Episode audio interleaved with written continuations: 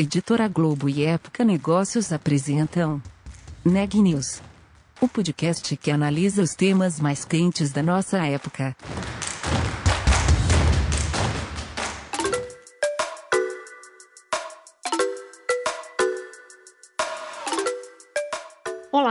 Eu sou a Renata Turbiani da Época Negócios e você está ouvindo mais um episódio do Neg News, nossa série de podcast sobre como navegar e liderar em tempos de incerteza.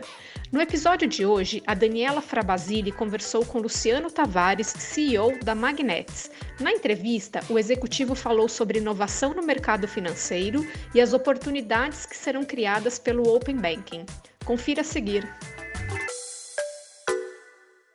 Bom, primeiro, Luciano, queria muito te agradecer pelo seu tempo. É um prazer ter você aqui com a gente no Neg News. A primeira coisa que eu queria era que você explicasse como que funciona o robô de investimento da Magnetis, né? Magnetis. É, queria, acho que nem todo mundo conhece muito bem como que funciona a empresa. Queria que você apresentasse. Oh, bom dia, Daniela. Obrigado aí pelo convite para falar com, com vocês. É maior prazer estar aqui. O, é, bom, o que é, que é a Magnetics? Né? A Magnetics é, um, é, é, uma gestora de investimentos digital, ou seja, a gente ajuda a pessoas, indivíduos, é, a montarem carteiras de investimentos bem sofisticadas, né? sem precisar ser um especialista, né? ou sem precisar. Para aquelas pessoas que não têm tempo ou não querem ficar mexendo com o mercado financeiro, a gente faz toda a gestão da carteira para ela e faz uma carteira que é altamente personalizada para os seus objetivos, para o seu perfil de risco. Né? Aí você falou do robô, né? Na verdade, assim, a gente até não gosta tanto do termo robô, porque a gente utiliza tecnologia, a gente utiliza algoritmos, né, ou robôs, é, é, é, para ajudar na gestão da carteira, para otimizar, fazer todos os cálculos pesados para otimizar as carteiras dos clientes. Mas, na verdade, o nosso serviço é um serviço completo de gestão de investimentos. Então, a gente, além dos robôs, claro, tem consultores é, humanos para ajudar a orientar os clientes, ajudar ajudá-los na jornada, ajudar com o planejamento financeiro, mas claro que tudo isso embasado, né, utilizando muita tecnologia por trás, e aí entra o papel dos robôs. Né?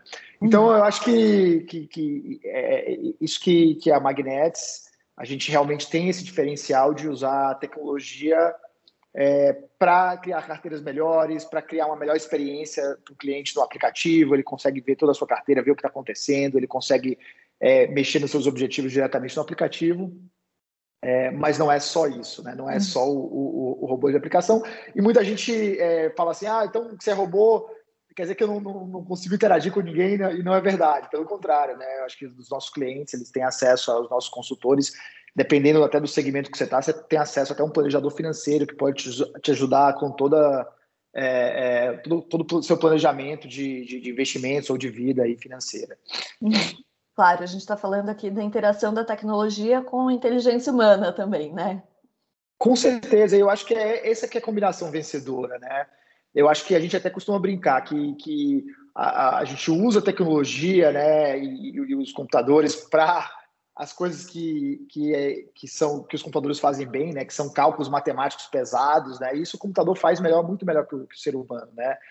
É, então, por exemplo, quando a gente fala de investimentos, só no Brasil são mais de 20 mil investimentos, né, então você pensa uma carteira ali que vai ter 10 ativos, a gente tem que calcular, é, é, dentre esses 20 mil investimentos, a combinação ideal entre todos esses investimentos. Então, são cálculos muito, muito pesados que é humanamente impossível de, de, você fazer, né?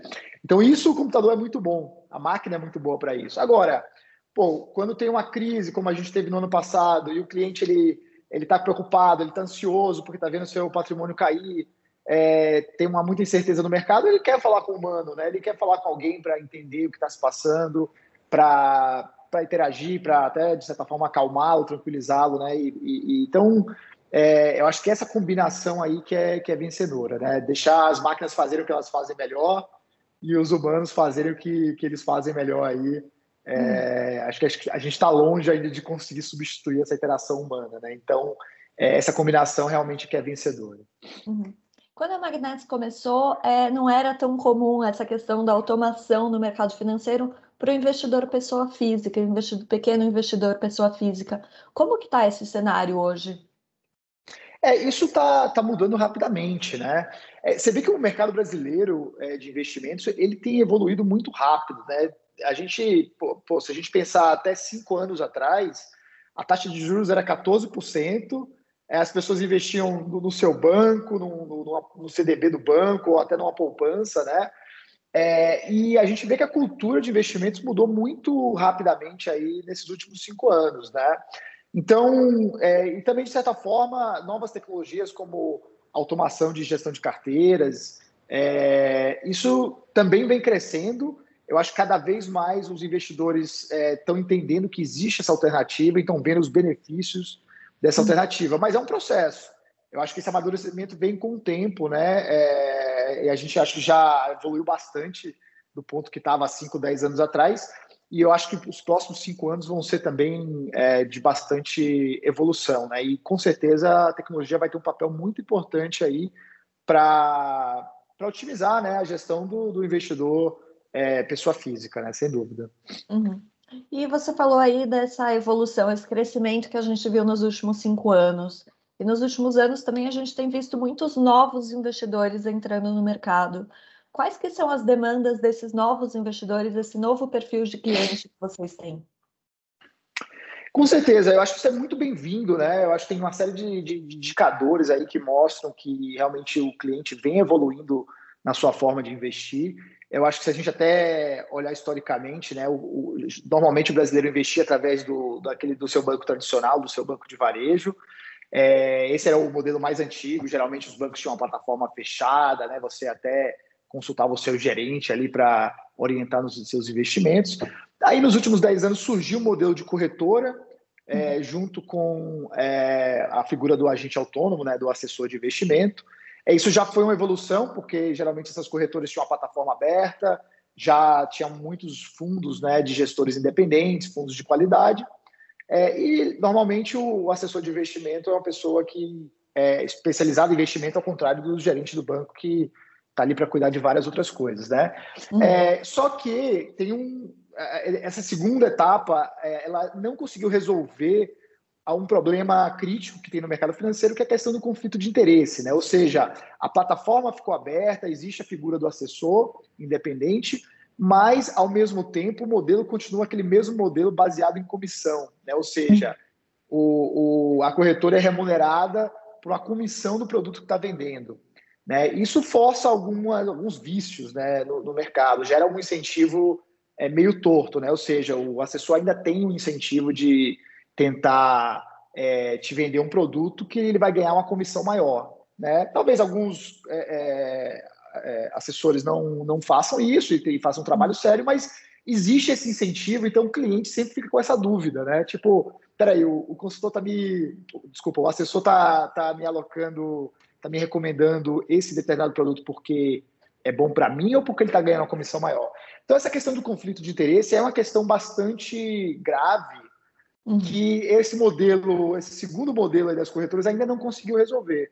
Então, o que a gente vê agora, né, é, nesses últimos tempos, é a chegada de empresas com modelo ainda mais moderno, que geralmente resolve o problema de conflito de interesse através de um modelo baseado, não baseado em comissão, baseado numa taxa única e transparente, né? Que o pessoal chama de fee-based, né? Então, é, o cliente sabe exatamente quanto está pagando para aquela empresa, geralmente é uma taxa fixa, e não há a cobrança de, de, de, de rebates ou comissões, né? Então, por exemplo, no caso da Magnets, o, o cliente ele paga 0,6% ao ano sobre sua carteira, isso é transparente para o cliente, e a gente devolve 100% dos rebates que a gente recebe para o cliente.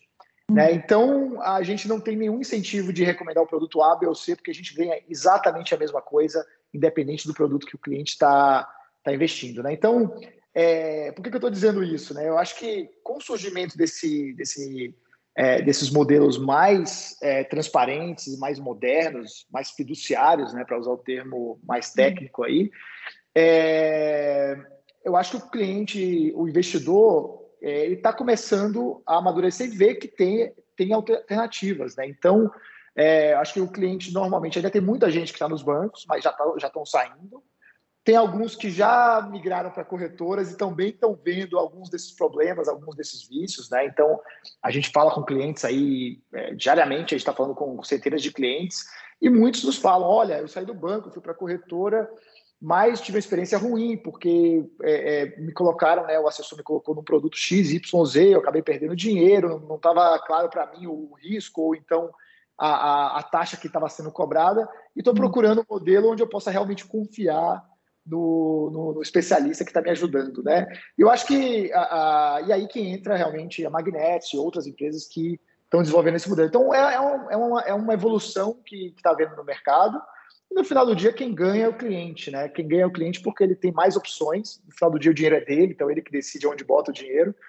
É, ele passa a ter mais alternativas e passa a ter alternativas onde ele possa ter é, uma garantia, né, uma certeza de que o modelo não é conflitado, que a pessoa que está te ajud tá ajudando ele está uh, ah, do lado dele, né? E não hum. necessariamente tentando empurrar um produto financeiro ali para ganhar mais comissão. Então, acho que essa evolução que tem acontecido aí no mercado, é, eu acho que cada vez mais os investidores que estão saindo dos, dos bancos estão percebendo que existe esse outro modelo e que no longo prazo é melhor para ele. Então é uma evolução positiva aí que a gente está vendo no mercado. Uhum. E recentemente vocês anunciaram também a criação do Infinity, né, para investimentos acima de um milhão de reais. É, como que esse cliente é diferente do pequeno investidor com que vocês já trabalhavam antes? Quais são as é. demandas aí é, diferenciadas? É, isso é interessante, né? Todo mundo, quando a gente, quando, quando a gente fala de, do cliente alta renda, todo mundo pensa nas diferenças, né? E, e eu, eu acho que o mais interessante são as semelhanças, né? Então, a gente tem, sempre teve cliente de alta renda na Magnets, né? Então, hum. a gente sempre é, teve uma política bem aberta, né?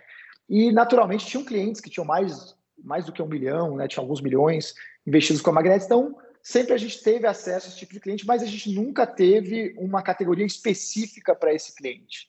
Né? É...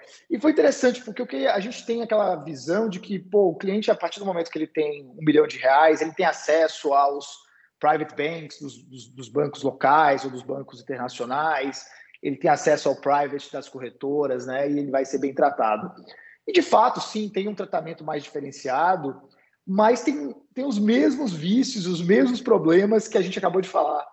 Né? Então, é, o modelo de negócio dos private banks também, em grande parte, é baseado em comissão. Então, gera o mesmo tipo de conflito de interesse que um cliente de varejo tem também hoje. Né? Só que o cliente de varejo fica mais visível. Né? Quando um gerente do banco tenta vender um título de capitalização, por exemplo, esse tipo de conflito fica muito visível. Todo mundo já está manjado, né? todo mundo sabe ali que título de capitalização nem investimento é.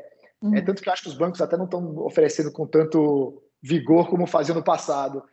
É, mas aí a, pessoa é, entra num private bank e acha que está livre desses problemas. E na verdade, não. Esses problemas continuam existindo, mas eles apenas ficam mais disfarçados, né? os produtos são mais sofisticados, ele acaba não enxergando esse tipo de conflito.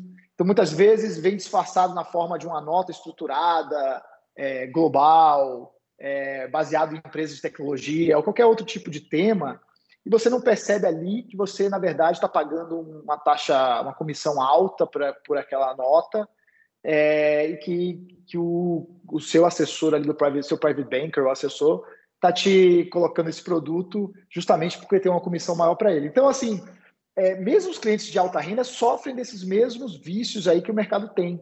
Uhum. É, então, a, a gente quis criar, né, lançar um, um serviço que é, tivesse todas as vantagens que a gente já tem na Magnets, né, ou seja, um modelo é, bastante alinhado do ponto de vista de conflito de interesse, é, a, o uso intensivo de tecnologia para alocação de, das carteiras, né, mas que também tivesse um atendimento diferenciado, né, também tivesse um cuidado muito mais próximo com esse cliente, né, então, no segmento Infinity, por exemplo, a gente, é, cada cliente tem acesso a um planejador financeiro dedicado para ele, que vai conhecer suas necessidades, vai conseguir ajudá-lo além somente da alocação de investimentos, né? Então, com certeza, a gente vai fazer um plano de investimentos muito detalhado para essa pessoa, mas também esse, esse planejador pode ajudá-lo em outras áreas da sua vida, né? Então, planejamento de riscos, planejamento sucessório, tem uma série de necessidades aí que surgem né, para clientes de alta renda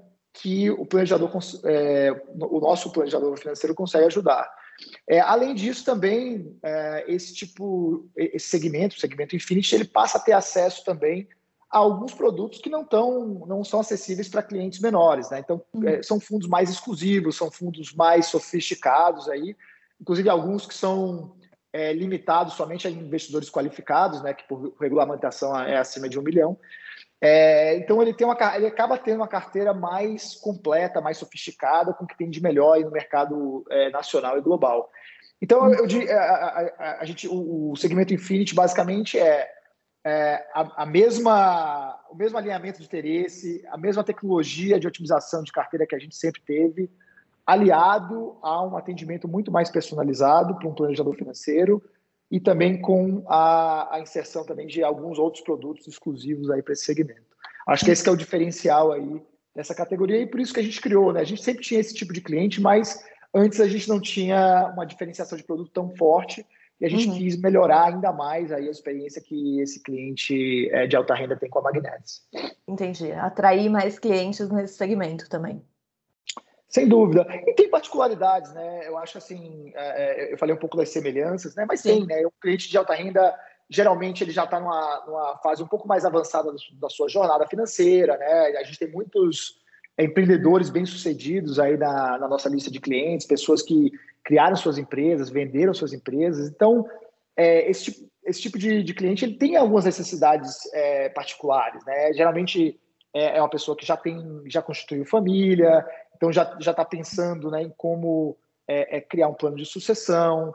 É, já tem muitas vezes esse cliente também já tem é, uma estrutura um pouco mais complexa porque tem sua empresa. Então é, a gente tem que pensar o planejamento financeiro de forma um pouco mais completa e abrangente, incluindo aí os seus ativos e líquidos. Então tem toda um, tem várias nuances aí é, que a gente leva em conta para atender esse tipo de cliente. Né? Então, é, é, acho que nessa no segmento Infinity a gente leva tudo isso em consideração, né? Uhum. A gente realmente molda a carteira de acordo com a, a, o patrimônio né, e a vida daquela pessoa como um todo, né? É, não só olhando é, é, a carteira de investimentos que aquela pessoa tem na Magnetics, sim olhando a vida dela como um todo e tentando ajudá-la nesse nessa trajetória. Uhum.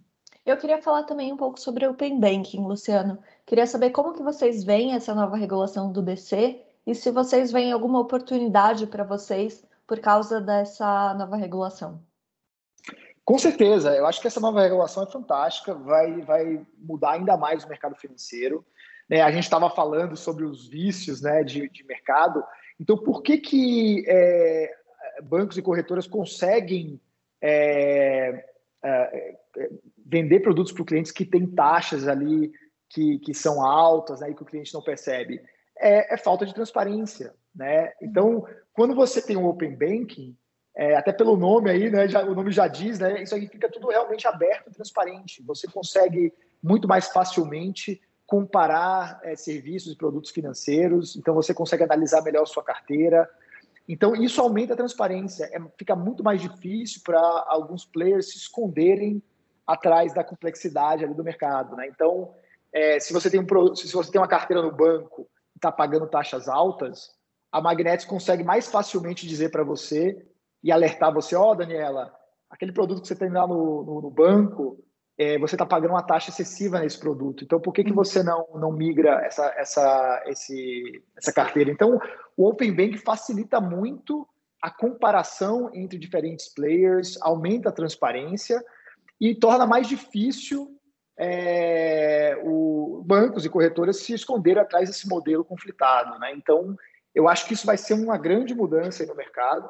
Uhum. É, também tem o lado da conveniência, né? Vai ser mais fácil, por exemplo, você transitar dinheiro de, de um lugar para o outro. Então, o Open Bank, na verdade, inclui também é, é, a possibilidade de você iniciar pagamentos, né, transferências. Então, vai ser mais fácil também a mobilidade entre é, empresas aí do, do segmento financeiro, né? E isso também aumenta a concorrência.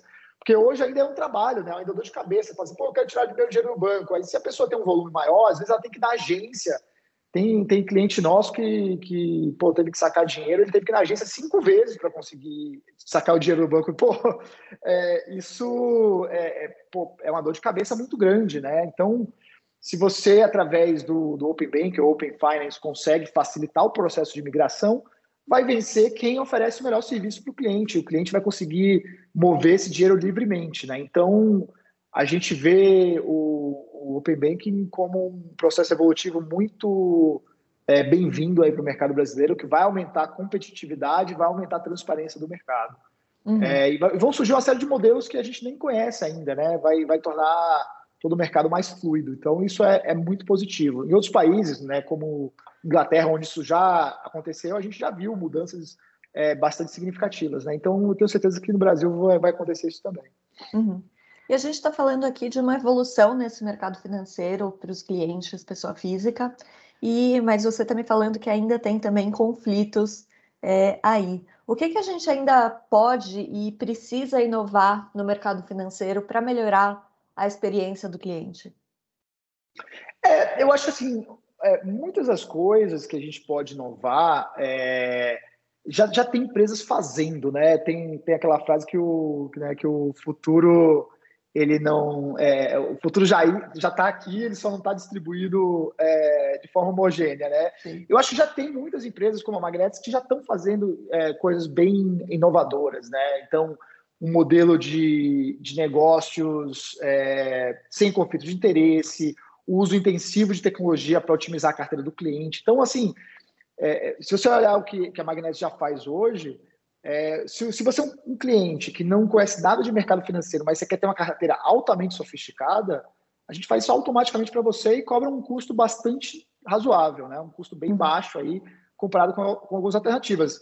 Isso, para mim, já é o futuro. Né? O que falta é realmente as pessoas é, conhecerem esse modelo, entenderem as vantagens desse modelo, então isso vai vir com o tempo. Né? Eu acho que o que, o que a gente vai ver daqui para frente as grandes frentes aí, eu acho que a gente falou do Open Bank, essa sem dúvida vai ser uma, uma frente grande de inovação aí.